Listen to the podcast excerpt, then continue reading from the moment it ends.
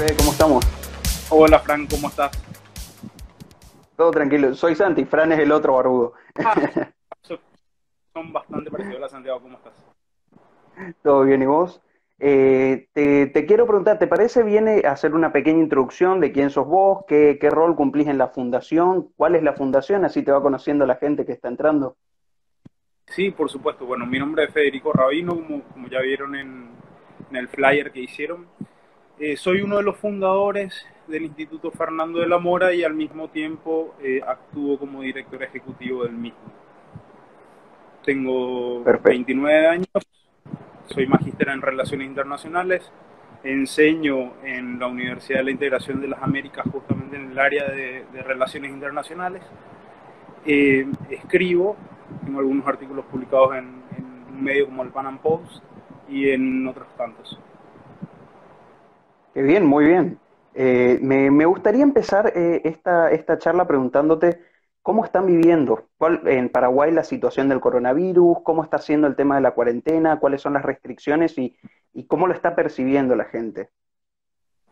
Bueno, en un primer momento la cuarentena se aplicó en una restricción total, llegó al punto de eh, prohibir el ingreso, o sea, clausurar las fronteras del país, lo, lo cual conllevó justamente a, un, a una disminución del tráfico de personas. Al principio hubo cierta animosidad desde ambas partes de la frontera, específicamente con la frontera brasilera en Ciudad del Este, debido a los paseros y a las personas que trabajan en ese rubro. Y eh, últimamente se, aplicaron algunas otras medidas. ¿no? Eh, la primera es por número de chapa, por la terminación del número de la, de la chapa o de la patente, como dicen ustedes. Los lunes, miércoles, viernes y domingo, aquellos que tienen número impar los martes, jueves y sábado aquellas personas que tienen la patente con el número, la terminación con el número par. Eso es ahora. Justamente ayer el director de vigilancia sanitaria, que es el doctor Sequera, que últimamente tuvo ciertas controversias por algunos dichos, eh, salió a decir, junto también con el ministro Mazzoleni, que es el ministro de Salud, cree que se debe ir eh, flexibilizando la cuarentena, justamente, porque el impacto que está teniendo en la sociedad, específicamente en ese gran porcentaje de personas que eh, trabajan en la informalidad, es bastante grave. Sí, muy comprensible. Es el mismo fenómeno que están viviendo muchos países y que estamos viviendo acá también. Eh, me gustaría preguntarte también cómo, eh, refiriéndonos más al trabajo que, que, estás haciendo en Paraguay con tu fundación, eh, ¿Cómo surge la Fundación Fernando de la Mora? ¿A qué se debe su nombre? Que por ahí para ustedes puede ser muy representativo, pero acá en Argentina no lo conocemos. Y si fue difícil, qué otras fundaciones existen y qué difusión tienen las ideas de la libertad en Paraguay. Bueno, a ver, eh, en primer lugar, yo anteriormente trabajaba con la Fundación ISOS para el Desarrollo, para la Libertad y el Desarrollo, que es del señor Hugo Vera Ojeda. Yo estuve con él trabajando dos años Después por cuestiones mías personales decidí justamente renunciar. Lo comentaba con un grupo de amigos, muy amigos míos de hace muchos años que también comparten las ideas. Le dije, en este primer momento, en un primer tramo, yo decía, bueno, voy a, a, a tomarme un descanso de todo esto, de lo que son las organizaciones y demás. Y, y, para gracia mía, quien me llamó, la primera persona que, que me llamó a mí fue Alberto Medina Méndez. Y Alberto Medina Méndez me dijo, ¿qué vas a hacer ahora? Porque él había, él había visto el posteo que yo, que yo subí a las redes sociales informando que justamente yo no iba a formar, que no formaba parte más de la Fundación ISOS. Entonces él me dijo, ¿qué vas a hacer a partir de ahora? Eh, porque yo quiero trabajar contigo y tengo proyectos que podamos realizar, que podemos llegar a realizar juntos. Eh, yo tengo una gran estima por, por Alberto justamente por su amistad, por su, por su apoyo, por el acompañamiento diario que nos hizo desde un comienzo. El, las otras organizaciones que están acá son la Fundación Gustavo González, que es bastante nueva, eh, que es del amigo Diego Rojas Llamosas, que está más involucrada dentro del Partido Liberal Paraguayo, que, que, es un partido que hoy en día está muy tirado a la izquierda, lo cual está, es un trabajo muy loable el que, el que están realizando la Fundación ISOS, como ya les comenté, eh, nosotros está el Movimiento por la Libertad de la República, que en teoría tendría, tendería a ser un movimiento político. Que eso es bueno, buscar gente que ocupe y defienda las ideas dentro del Congreso y sea el mal, el mal menor, por lo menos. Eh, con respecto al nombre, el nombre, eso lo hablaba yo con un, con un amigo mío, que es eh, Lorenzo Montanari, de Americans for Tax Reform. Él me decía, cuando yo le comentaba esta idea de que queremos armar un think tank, un centro de pensamientos en Paraguay, él me decía, trata de buscar un nombre que llame la atención de las personas, uno en primer lugar, y en segundo lugar, que eh, sea en las raíces propias del país. Mm, trata de no utilizar la palabra libertad, porque justamente, como bien sabrás, y como prácticamente todas las personas que, que nos están acompañando saben esto, prácticamente todas las organizaciones y todos los centros de pensamiento, en su gran mayoría, tienen la palabra libertad y desarrollo. Es así, entonces él me decía, trata de evitar eso. Entonces, buscando, buscando, ahí es donde yo le agradezco en demasía al doctor Víctor Pavón, a quien ustedes eh, lo conocen bastante bien porque va acá tanto a dar charlas a corrientes. Y Víctor había escrito un artículo sobre el doctor Fernando de la Mora. El doctor Fernando de la Mora fue uno de los próceres de, nuestra independencia, pero con una singularidad bastante interesante. Eh, era el único seguidor de las ideas de John Locke. Entonces estaba, y era, el, era como el, el, rival intelectual del doctor Francia. El doctor Francia era un seguidor de las ideas de Rousseau, era un seguidor de las ideas de la Revolución Francesa termina instaurando un, reino del terror en el país hasta su muerte en 1840. Eh, y entonces, bueno, nosotros dijimos, nos pusimos a hablar entre todas estas personas que, que formamos parte del Instituto Fernando de la Mora y dijimos, vamos a ponerle Fernando de la Mora. Entonces vamos a hacer un honor a un prócer que está completamente olvidado, que las personas prácticamente no tienen noción de quién es y vamos a realzar su figura. Básicamente esa es la razón del nombre. Perfecto. Eh, muy, muy interesante. Es, es, es muy bueno poder resaltar las figuras históricas que cada país tiene y que por ahí muchas veces se dejan en el olvido y no nos permiten volver un poco a nuestras raíces. Eh, aprovechando tu magíster y que podrías dar cátedra de esto, eh, ¿cómo ves hoy que está posicionado Paraguay en cuanto a relaciones internacionales, en cuanto a relaciones políticas con respecto al mundo y, y si tendrías alguna visión sobre Argentina, la relación Paraguay-Argentina? Bien, a ver, el, el, país en primera instancia está bien posicionado. Tuvo sus, tuvo sus altibajos al inicio de este gobierno debido a lo ocurrido con el gobierno anterior. En el gobierno anterior se había decidido justamente eh, seguir la misma maniobra norteamericana y, sí, la norteamericana de mover la embajada de Tel Aviv a Jerusalén. Eso se hizo, se hizo con la presencia del, del expresidente Horacio Cartes. Y una vez que asume el nuevo gobierno Mario Abdo Benítez, lo que se decide es trasladar nuevamente la embajada de Jerusalén a Tel Aviv. Eso causó un conflicto a nivel de intereses y al causar ese conflicto a nivel de intereses la embajada de Israel decide cerrar su em, Israel decide cerrar su embajada en Paraguay, lo cual conlleva a cierre de cooperaciones que ya se estaban realizando, terminaciones de becas que se estaban otorgando, lo cual termina afectando.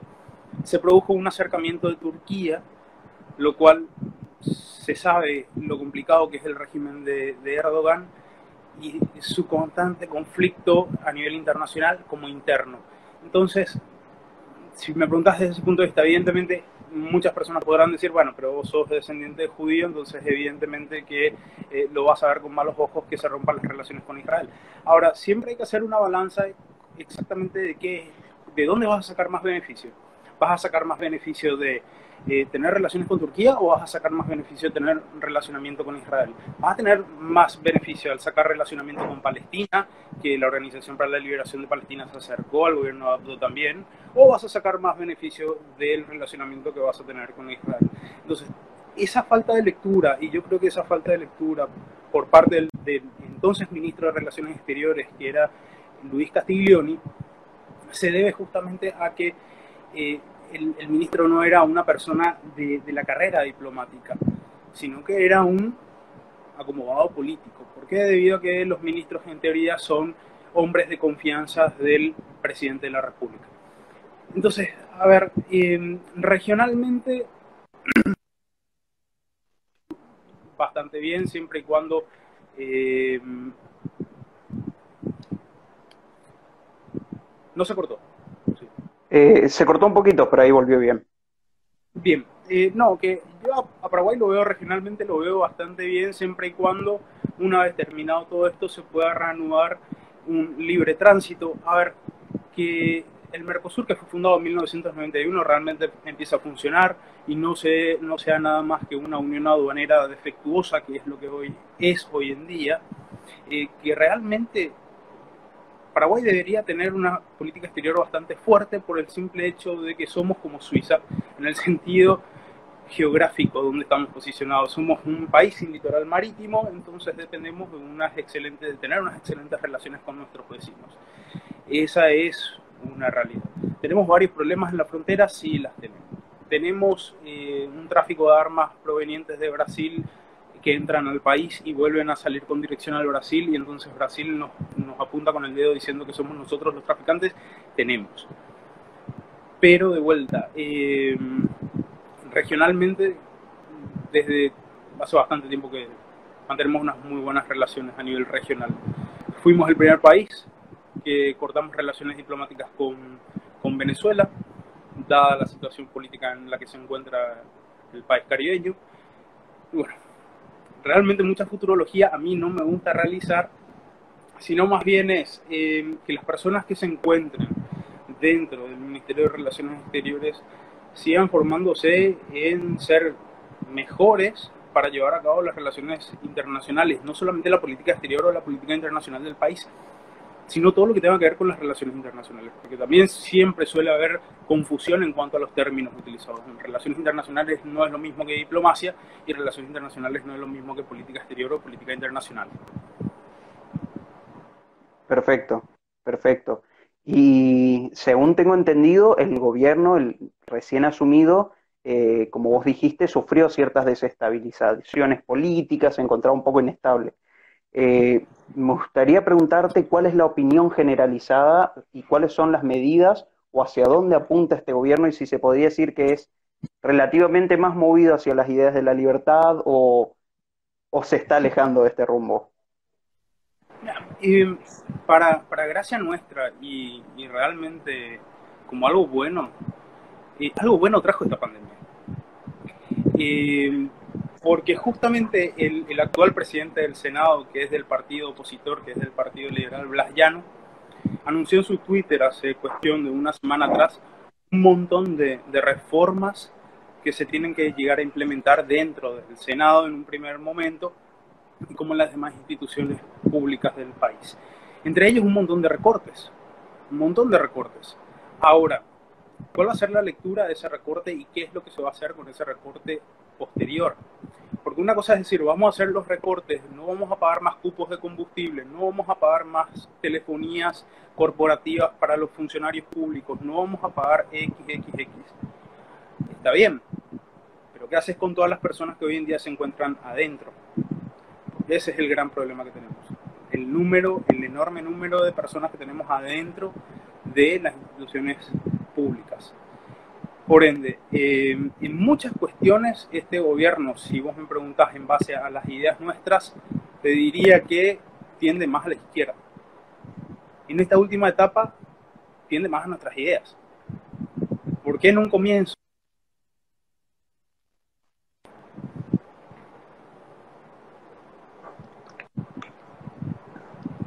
fue el gobierno que, fue el gobierno que promovió justamente eh, la reforma impositiva, pero una reforma para mal, creando nuevos tributos, grabándole a nuevas personas, tratando de grabar justamente a aquellas personas que, que, que están hoy en día en el rubro informal y que por alguna razón lo están.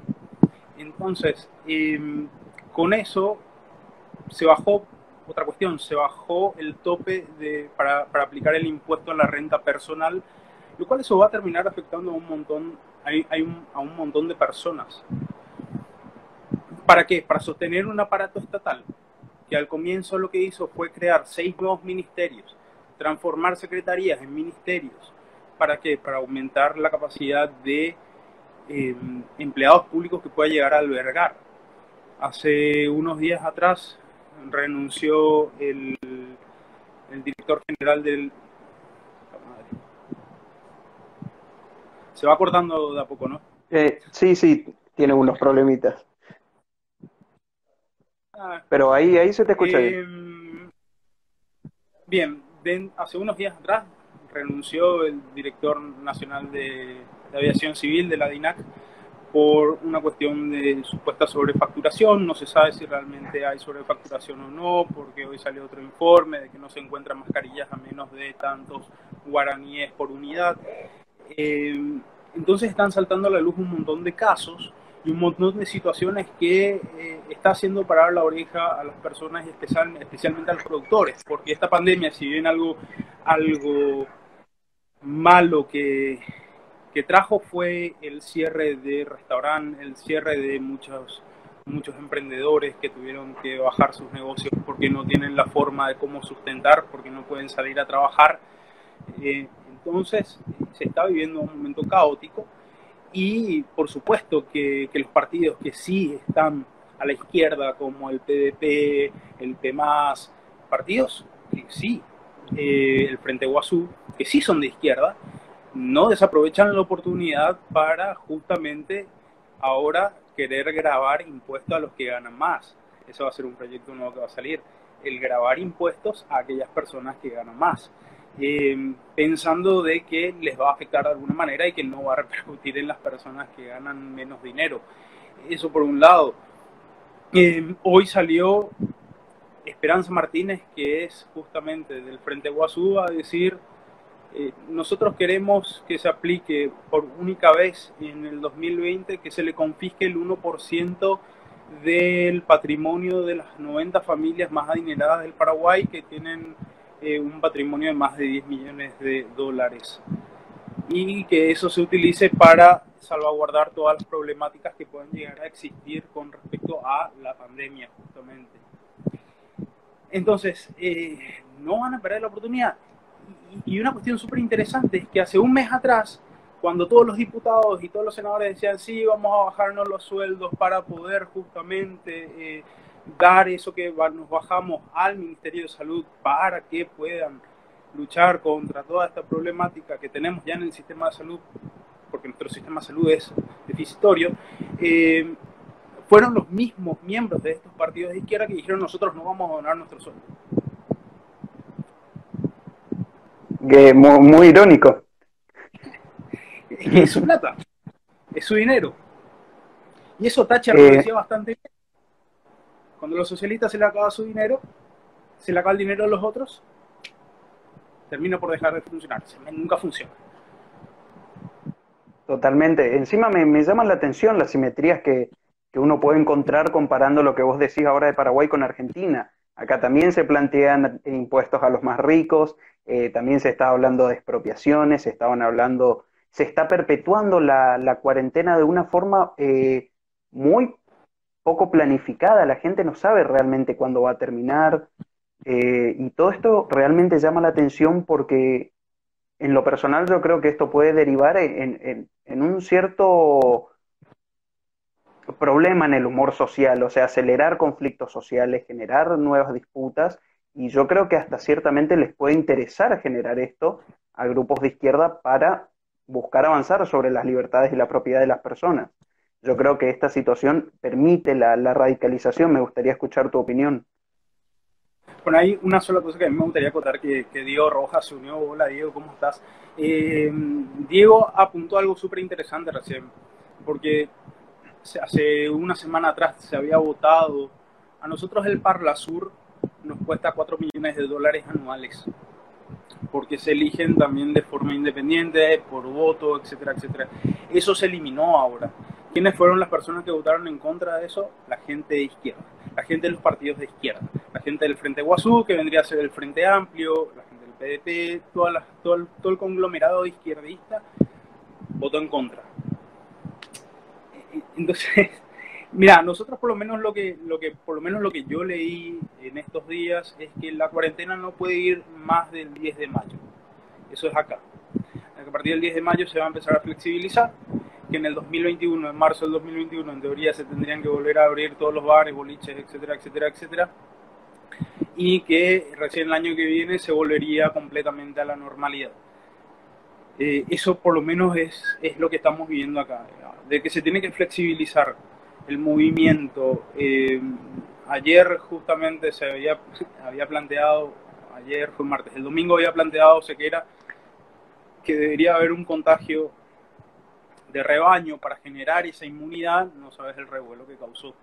Anteriormente, eh, había causado cierto revuelo porque, bueno, es una persona que si bien se encuentra en un estamento público hoy en día como director de vigilancia sanitaria, eh, en su Twitter uno puede encontrar que sí es una persona que tira, que tira con las ideas a la izquierda, que dice que el, oro no vale nada, que, que, la salud debe ser para todos igual, que debe haber un Ministerio de Salud mucho fuerte, etcétera, etcétera, etcétera. Todo contra lo que justamente hablamos de mayor gasto del Estado, él está a favor.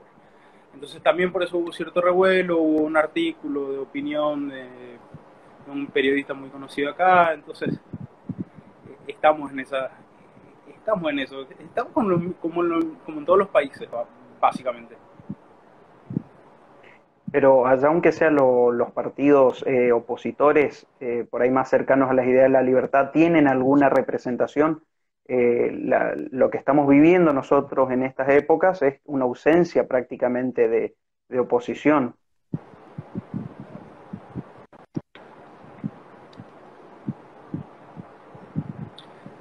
Santiago, disculpa que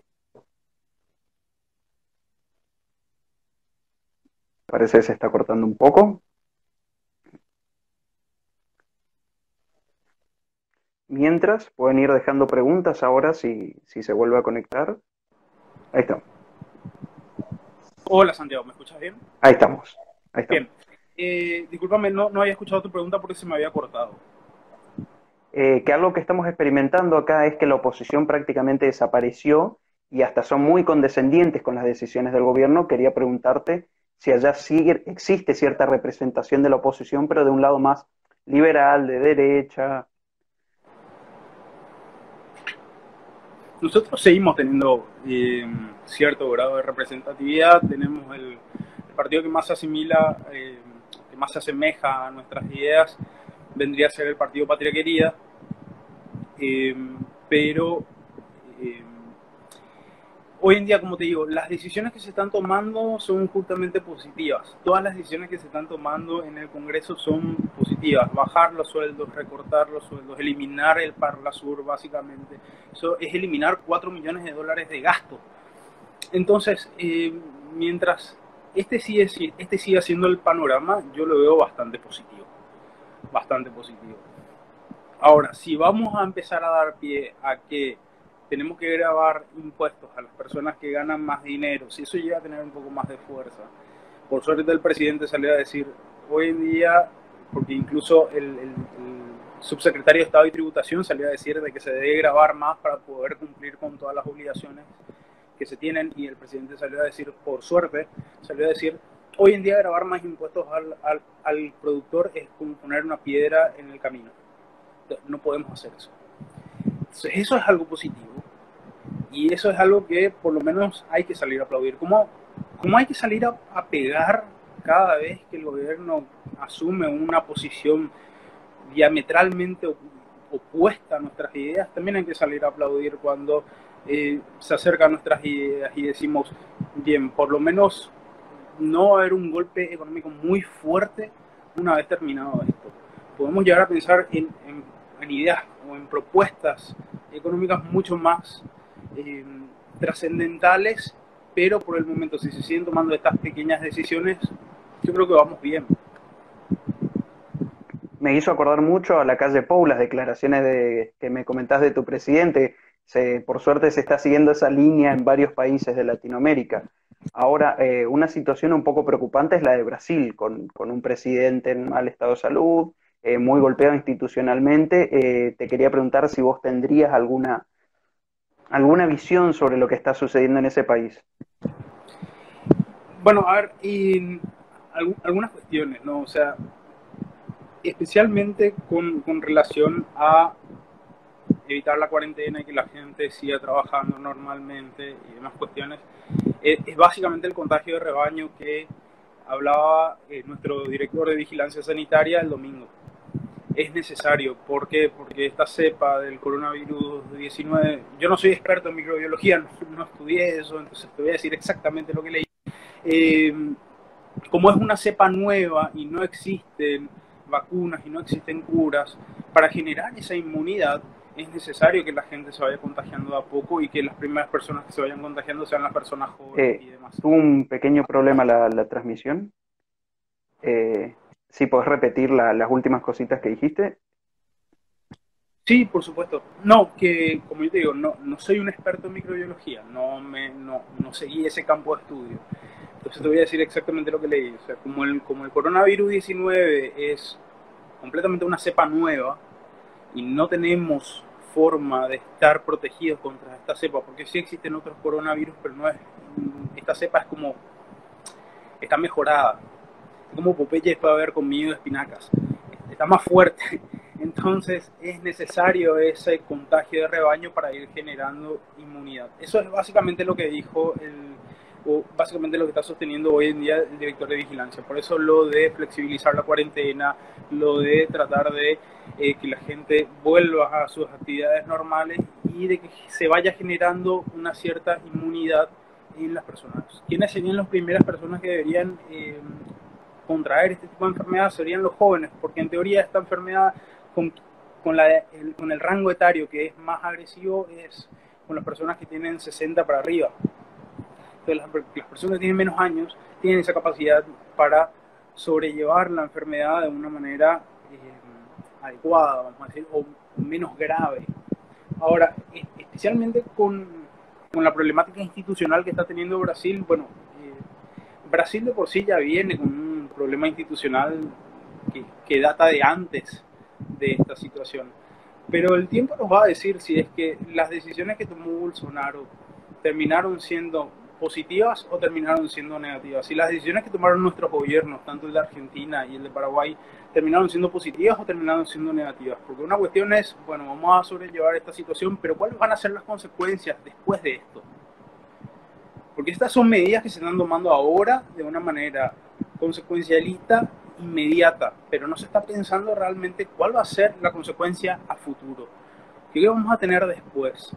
¿Podrá aumentar el índice o el ratio de suicidios por personas que no pueden pagar justamente las deudas que habían contraído antes de que se implantara todo el tema de la cuarentena y demás?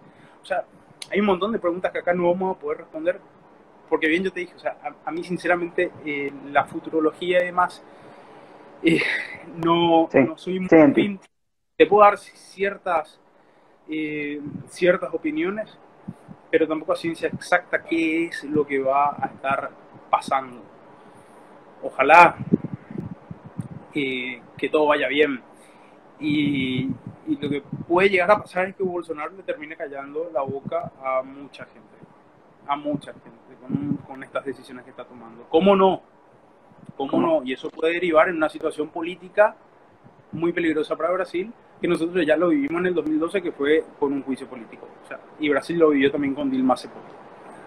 Por eso, o sea, las variantes son bastante, bastante eh, diferentes, vamos a decir. No, no podemos decir exactamente qué es lo que puede llegar a ocurrir.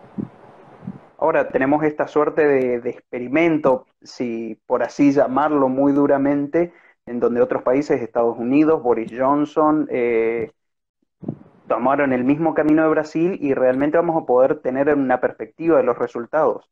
Acá en Argentina nuestro presidente declaró que él prefería tener 10% más de pobres que, que 1% de muertes y, es una comparación que uno realmente no puede hacer, así que e, e, es un caso muy interesante para analizar y es muy llamativo. No, que es básicamente la aplicación de la, de, la falacia de la falsa dicotomía, o sea, vos no puedes comparar dos cuestiones que no, no son comparables. O sea, no puedes decir prefiero 10% más de pobres y 1% más de monos. No, o sea, no, puedes, no deberías preferir ni una ni lo otro. O sea, esa es la realidad. Ahora, son políticos.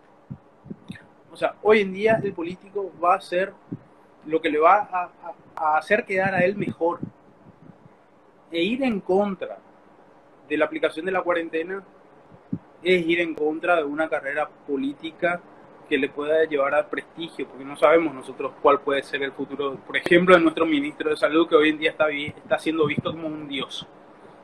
Porque esa es la realidad. Nuestro ministro de Salud está siendo visto como un dios. ¿Por qué? Porque hoy en día tenemos 202 infectados, no me acuerdo si tenemos 6 o 7 muertos, eh, y tenemos un montón de recuperados. Por supuestamente la cuarentena. Ahora, nosotros no llegamos a, las 500, a los 500 testeos por día. o sea, tampoco es algo que es a aplaudir. Tenemos que llegar como hace Chile. Chile lleva a los 10.000 testeos por día. No, no es solamente 500, no, 10.000. Y ahí vamos a saber si realmente estamos bien o estamos mal, porque en teoría la gran mayoría podemos tener el virus porque la gran mayoría puede ser asintomático. Claro, yo, yo creo que fue una, una suerte de, de, de apuro el tomar estas medidas debido a que se reconoció que éramos países que no estamos tan capitalizados como, no sé, los tigres orientales para hacer un seguimiento de caso por caso, eh, para tomar ese tipo de medidas, entonces eh, se optó por algo que podría a largo plazo generar mucho más daño en las personas y en muchos, en grupos mucho más grandes. Eh, ahora me gustaría dejarle a la gente a ver si tienen alguna pregunta, quieren comentar algo. Fede, yo me imagino que vos respondés cualquier cosa que la gente pregunte. Lo, que quieran. bueno, ahí veo unos buenos comentarios. Yo, yo había visto la, había visto la publicación de ustedes. Eh, y un tema que sí, pensé que lo iba a tocar a Santiago, era lo de ser docente, lo de ser docente universitario siendo libertario, siendo, o como yo me voy a llamar, siendo paleo libertario, eh, que es bastante complicado. Yo ya, ya te lo comento, es bastante complicado. Por una situación de que en su gran mayoría los chicos vienen de, de, de 13 ¿A cuántos pesos cotiza? Bueno, espera, te voy a decir a cuántos pesos cotiza hoy. Eh, el último viaje que, que, hice más o menos en enero creo que fue, estaba a 83.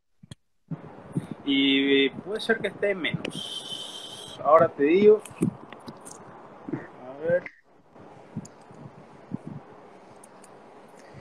Fue muy, muy loco el tema del tipo de cambio porque a nosotros se nos aplicó un impuesto eh, por todos los cambios internacionales. Entonces, habíamos viajado en diciembre para un curso en Paraguay, estaba a 100 el peso con el guaraní, volvimos un mes después y estaba a 80, o sea, fue una locura, los cálculos nos salieron todos mal, terminamos, no sé, muy desprovistos.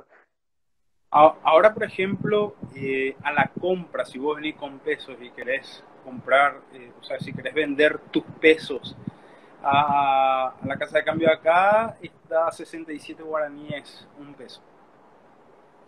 A la compra. A la venta para nosotros, si nosotros queremos comprar pesos, está a 87. Hoy. Hay una diferencia muy grande entre las dos puntas. Bastante. Bastante. Y sí, de por sí, eso que vos estabas mencionando, de esa volatilidad en el tipo de cambio, eh, especialmente con el peso argentino, nosotros lo vemos, por lo menos antes lo veíamos a diario. Todos los días bajaba un punto, dos puntos, cinco puntos, seis puntos, volvía a repuntar, volvía a bajar. Eh, bastante complicado, bastante complicado. Bueno, yo sigo con, con, lo que te estaba comentando, con, respecto a, lo de ser docente. Lo que pasa es que, a ver, a mí, a mí la docencia me gusta y mucho. Eh, es una oportunidad bastante interesante que tienen las personas para justamente hacer lo que nosotros hacemos, que es difundir las ideas. Y es más interesante cuando el público, el grupo que te toca, viene de estos 13 años de escolarización, en donde la gran mayoría absorben ideas de izquierda. ¿Y por qué? Justamente estaba viendo el, el vivo hace un rato de, Ciudadano Austral con Andrés Barrientos, que le estaba entrevistando a una persona de acá, a Brian Alvariño.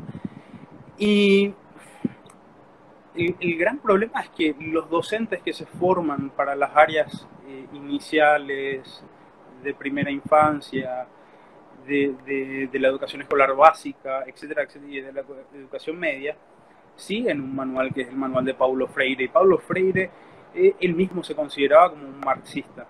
Entonces, ese es como, vendría a ser como el libro de cabecera. Y ese es el tipo de educación, y más otra vez dependiendo. yo salí de, un muy buen colegio, pero que es un colegio que lastimosamente forma más personas de izquierda de la que yo de la que a mí me gustaría. O sea, es más, cuando uno sale del, del Cristo Rey, que es el colegio, que es un colegio jesuita, del cual yo salí, y decís, sos libertario, a mí nunca me dejaron dar una charla en mi colegio. Nunca. Yo, a mí como ex alumno, nunca me dejaron ir a dar una charla para los, los alumnos que van a, a egresar de ese colegio. Porque mi línea de pensamiento va completamente en contraposición a la línea de pensamiento que tienen ellos. Y va justamente, yo creo, en, en, esta cuestión de la equivocación, principalmente en la enseñanza de lo que es.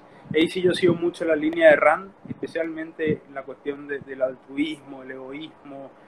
Eh, sabemos, o sea, básicamente la palabra egoísta es una palabra equivocada, es una palabra mala, es, es despectiva, es peyorativa, y ser altruista es lo mejor que puede ser, etcétera, etcétera, etcétera. Y eso es básicamente porque dice Rand en, su libro La virtud del egoísmo, es por una falsa apreciación de lo que realmente significan ambas palabras. Entonces, volviendo a, volviendo a nuestro punto inicial, ser docente, especialmente ser docente universitario, en donde las personas que salen de los colegios piensan y ya saben todo, y es, y es, es muy interesante eso, eh, chocan con estas ideas nuevas. Chocan cuando un profesor se les para y les dice, bueno muchachos, yo soy Federico Rabino, hago esto, esto, esto, esto, esto, y soy libertario. Entonces quedan así, ¿eh? Y, te dicen, em, y yo, yo les digo de frente siempre el primer día de clase, eh, van a tener profesores que van a tirar a la izquierda, que no les van a decir. Em, van a tirar, van a tener profesores que, que, se van a hacer llamar socialdemócratas que no les van a decir, pero con el tipo de tarea, con el tipo de lectura, con el tipo de demás, les van a dar a entender eso. Que ustedes tengan, y es otra cosa que yo siempre dejo bien en claro al comienzo, si ustedes tienen alguna diferencia con mi pensamiento, no tienen ningún tipo de inconveniente para expresar lo que realmente ustedes piensan. Si ustedes creen que yo estoy equivocado, me lo dicen sin ningún problema, pero argumentan. O sea, me explican por qué en teoría yo estoy equivocado. Eh, acá Ezequiel Leiben nos comenta enseñar a, eh, enseñar a confundir altruismo con benevolencia y es eh, bastante, bueno, Ezequiel Eiben tiene una academia online eh, que nos habilitó un curso al Club de la Libertad y ahora está teniendo justamente una, unas rebajas, así que los invito a buscarlo en Google y, que vayan para allá. Disculpame que te corte. No, no, no, es que un saludo a Ezequiel porque con Ezequiel nos habíamos conocido en, nos habíamos conocido en Buenos Aires y ya éramos amigos en Facebook hace bastante tiempo. Em, entonces, un saludo a Ezequiel y por supuesto, o sea, todo lo que él haga con, la academia online es, genial. Acá te están haciendo una, una pregunta. S.R.1805 pregunta, ¿las ideas de la libertad son compatibles con las ideas de Maquiavelo? Tengo entendido que él era un defensor de la República semejante a a la de la República Romana. Perdón, pasa que se me baja el chat. No, no, no, no te preocupes. A ver, eh, nosotros una vez tuvimos un representante italiano acá en Paraguay dando una exposición de por qué el doctor Francia era un representante auténtico de lo que es la República Romana. Em, y que, era básicamente que estaba bien ser un dictador. O sea, lo, que Maquiavelo en ciertas partes, cuando él escribe El Príncipe, él, él escribe básicamente una guía de cómo se debe comportar el gobernador para asegurar la seguridad de sus personas. Hay que entender también el contexto en el cual lo hace. O sea, Florencia era parte de, era una ciudad-estado, no, no existía Italia, entonces a cada ciudad-estado le correspondía la protección de sus ciudadanos y demás.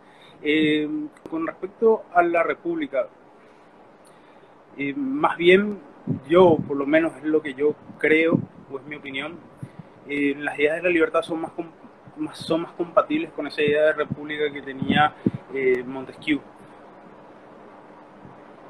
Esa separación de los estados, ese control recíproco entre los, entre, entre los poderes del Estado, una real independencia, pero una recíproca, un recíproco control entre los mismos y que no exista eh, que un poder sea mayor que el otro. Por ejemplo, nosotros tenemos un gran problema en ese sentido. Si bien nosotros somos una república, nosotros no somos una república en su totalidad, porque si analizamos los poderes del Estado, nuestro poder legislativo tiene muchas mayores competencias que los demás poderes del Estado. Al fin y al cabo, lo que establece, y, eso se, estableció de esa manera por una razón simple y sencilla, es que nosotros tuvimos 35 eh, años de dictadura en donde el poder ejecutivo era el poder que eh, básicamente bajaba la línea, en donde habían, habían habían elecciones que en teoría eran libres, pero siempre ganaba Alfred Stroessner. Eh, entonces lo que se hizo fue limitar al poder ejecutivo y darle mayor poder al poder legislativo. Entonces no existe una igualdad entre los poderes del Estado y no existe una real independencia tampoco. O sea, con el anterior gobierno se decía constantemente de que uno de los mayores problemas era la constante cómo Cartes se inmiscuía en el poder judicial y cómo manejaba la justicia a su antojo. Y otra cuestión, o sea, si nosotros vamos a hablar cuál vendría a ser eh, un sistema de gobierno, un sistema político que va mejor con nuestras ideas, y conmigo va a un Estado pequeño, o sea, la democracia dependiendo otra vez de cuáles son las ideas, porque nuestras ideas son bastante eh, variables. Es república parlamentaria de facto. No, sigue teniendo potestad, sigue teniendo potestad el presidente, pero no tiene mayor poder, el poder ejecutivo no tiene mayor poder que el poder legislativo. Es eso nada más. O sea, por ejemplo, cuando acá se le destituyó a Lugo en el año 2012, enseguida salió Mujica y con en su momento era el canciller, el canciller en su momento era Luis Almagro, cuando eso Luis Almagro era de izquierda y estaba de buenas con el Pepe Mujica, y salieron a decir que lo que hubo en Paraguay fue un golpe parlamentario. O sea, un golpe de Estado parlamentario. ¿Por qué? Porque en teoría se lo sacó al presidente Lugo, al entonces presidente Lugo, en el Parlamento. Porque el Parlamento tenía Siguiendo, una pregunta, siguiendo lo que serían los protocolos constitucionales previstos. Sí. Entonces no, no sería un golpe, que digamos. No, o sea, y ahí vas a tener un montón de disparidad en cuanto a pensamientos y opiniones y vas a decir, no, pero lo que pasa es que el tiempo que se le dio a la defensa fue muy poco claro, pero eso no, no se encuentra no se encuentra establecido o sea, se siguieron, se siguió lo que dijo, lo que dictamina la Constitución, se siguió lo que dictamina la Constitución. Punto. ¿Es anticonstitucional? No puede ser anticonstitucional porque está establecido en la Constitución de la República. Y la Constitución, en teoría, es justamente la armadura que tenemos los ciudadanos contra la posible opresión que nos quiera implementar desde el Estado. Eso siempre es en teoría. Porque si nosotros vamos a seguir a cabalidad lo que determina nuestra Constitución, por lo menos, cada ciudadano paraguayo que no tenga una casa propia le puede estar demandando al Estado por no tener una casa propia cuando justamente en la Constitución está establecido eso. O sea, es, bastante complicado. Entonces, con respecto a cuál podría ser un sistema político que, que está más afín a nuestras ideas y de vuelta depende de las ideas que sigamos. Porque van a haber personas que pueden seguir más y últimamente he visto mucho conflicto en en, las redes sociales, por sobre todo, sobre esta cuestión, que, el libertarismo, que se debe seguir más a Hayek, que no, que se debe seguir más a Rothbard, al último Rothbard, que se debe seguir más a Hoppe, que se debe seguir más, o sea, personalmente, mi línea de pensamiento es la del Instituto Mises. Es así. O sea, yo sigo básicamente la premisa del Instituto Mises, le sigo Tom Woods, eh, entablo relación con gente que está en el Instituto Mises, em, el profesor Ancho Bastos, etcétera, etcétera, etcétera.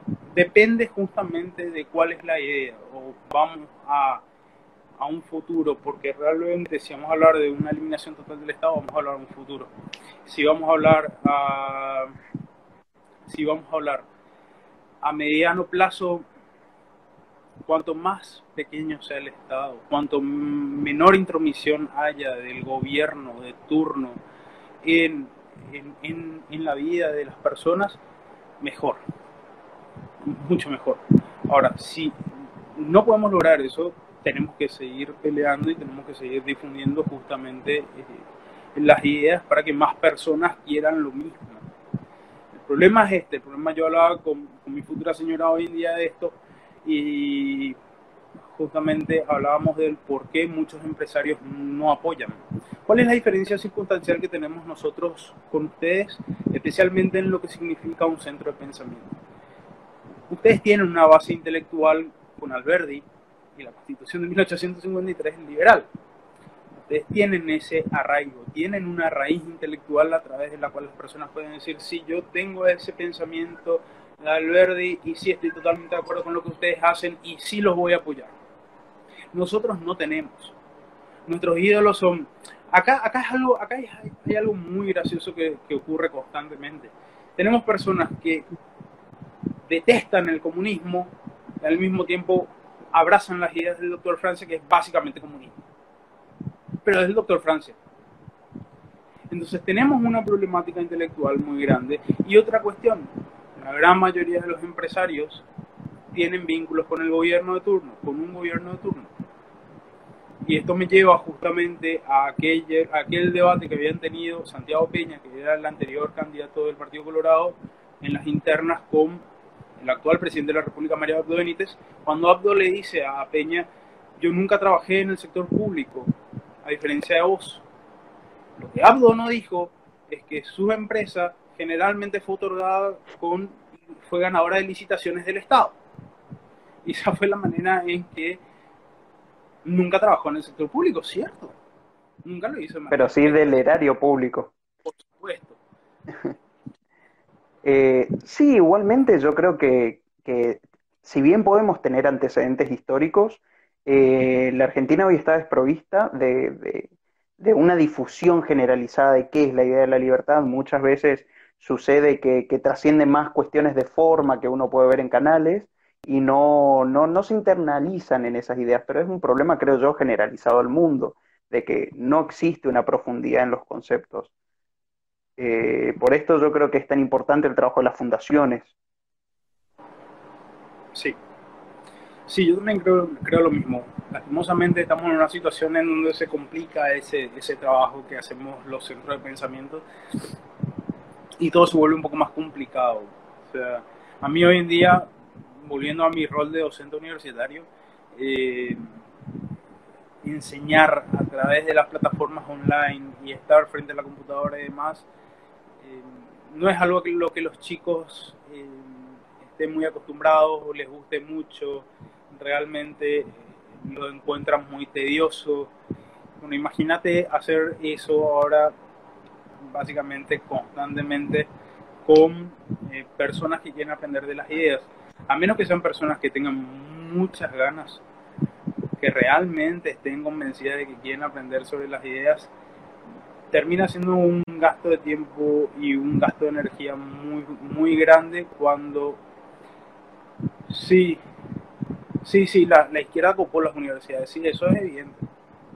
Y en todas las ramas, todas las ramas, o sea, no hay rama alguna en la que la izquierda no se encuentre. Hoy, hoy veía un, un video de Adorni justamente en donde él decía, sí, hay ciertas carreras en las cuales vos no podés decir que sos que tenés una enseñanza de izquierda como medicina o biología, pero las demás están completamente tiradas a la izquierda.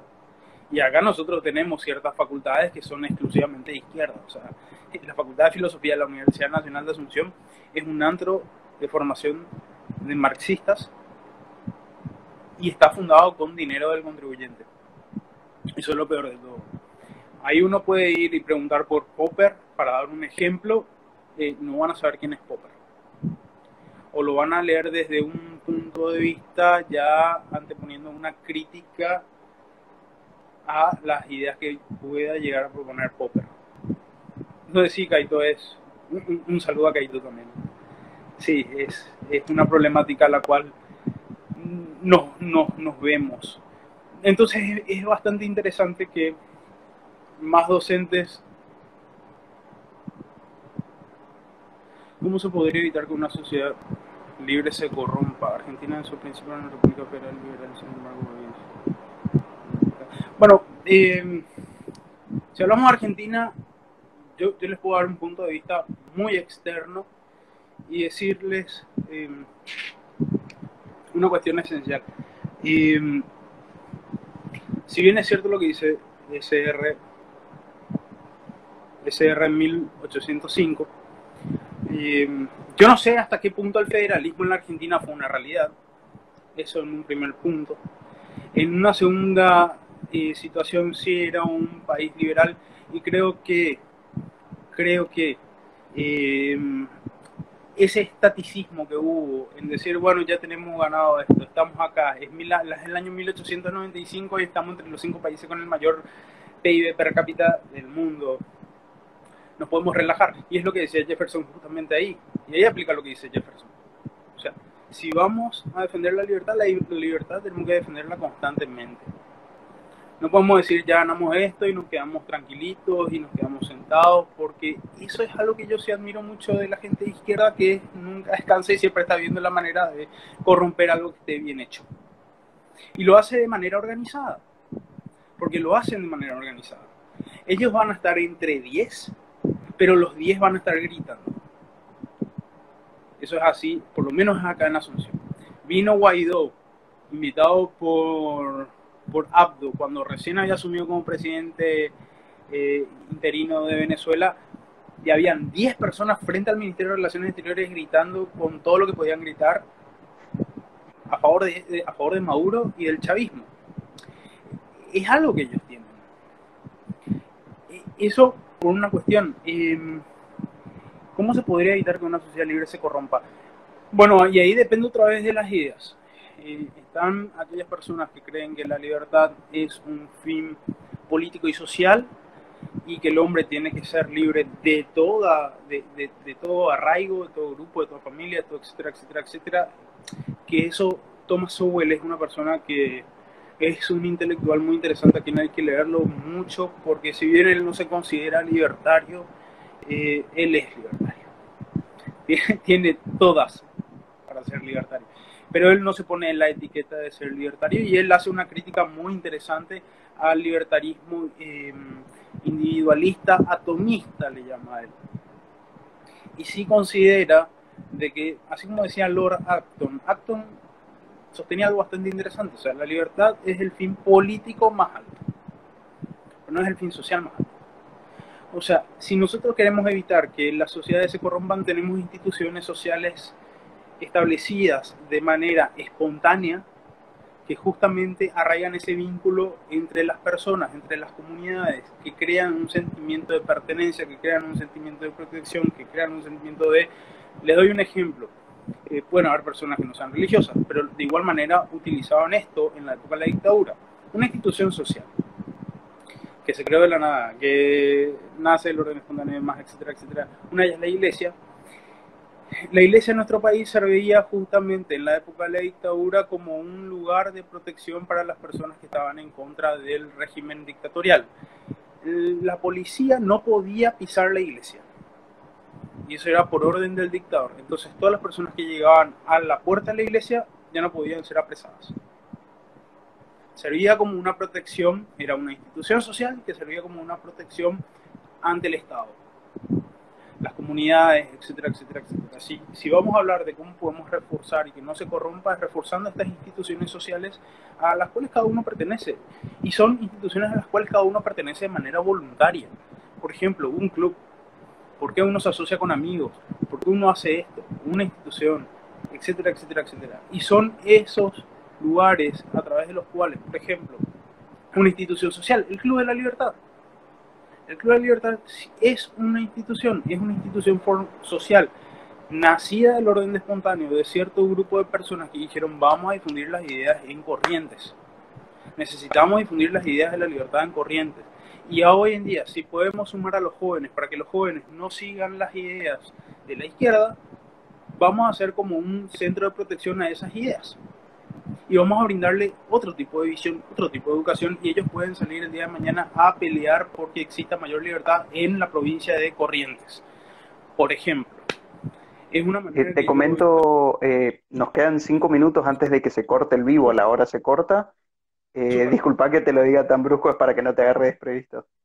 No, no, no, no, no, no, no te preocupes. No, ¿Cómo podría un centro de estudiantes secundarios difundir las ideas de la libertad? Y eso dependiendo del grado de libertad que otorgue tu institución educativa secundaria.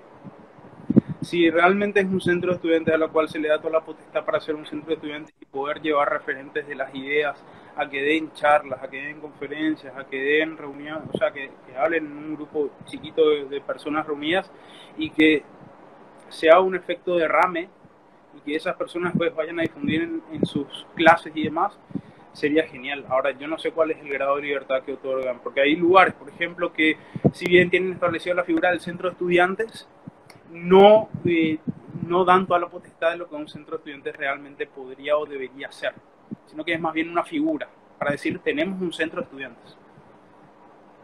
Sí, para poder chapear que los jóvenes tienen representación nada más. Exactamente. Eh, por ahí un, recurso muy interesante es utilizar el humor. Por ahí es muy complejo desde, eh, desde un centro de estudiantes conseguir representantes que vengan a hablar o cosas para difundir, pero sin embargo la juventud cada vez se maneja más en el lenguaje de la ironía, del humor, y yo creo que, es con lo que tenemos que empezar a difundir mucho más las ideas de la libertad. Sí, no, me parece genial. Es un punto muy interesante en el cual debemos incursionar bastante. Humor, ironía, la sátira, eh, perfecto, Fede. Creo que, ya se, encima se nos está por cortar, así que muchísimas gracias por haber por haberte prestado para poder hablar, para poder tener esta comunicación. Si querés comentar algún evento que están por hacer con la fundación, si tienen algo, eh, tenés todo este espacio. No, en primer lugar agradecerte a vos, Santiago, agradecerle a Francisco que hizo el primer contacto, agradecerle a la gente del Club de Libertad, Alberto, que siempre está pendiente de qué es lo que hacemos. Nosotros actualmente estamos en una reestructuración como, como instituto y viendo cómo encarar todas las actividades que tenemos que realizar en este año que nos habíamos planteado en diciembre del 2019. Así que por el momento nada, estén atentos, síganos, eh, estamos en arroba Instituto Fernando de la Mora y bueno, a, mí ya me tienen ahí a Fede Rabino, así que a las órdenes y en lo que les pueda servir, soy bastante, tengo, bastante abierto las redes, así que gracias. Igualmente nos estamos viendo, muchas gracias por haber venido. Eh, ya saben, mañana de nuevo eh, conversando con el club a las 9 de la noche y también tenemos Perspectiva Joven de nuevo a las 11, todos los días en cuanto estemos encerrados, así que nos estamos viendo. Fuerza, éxito.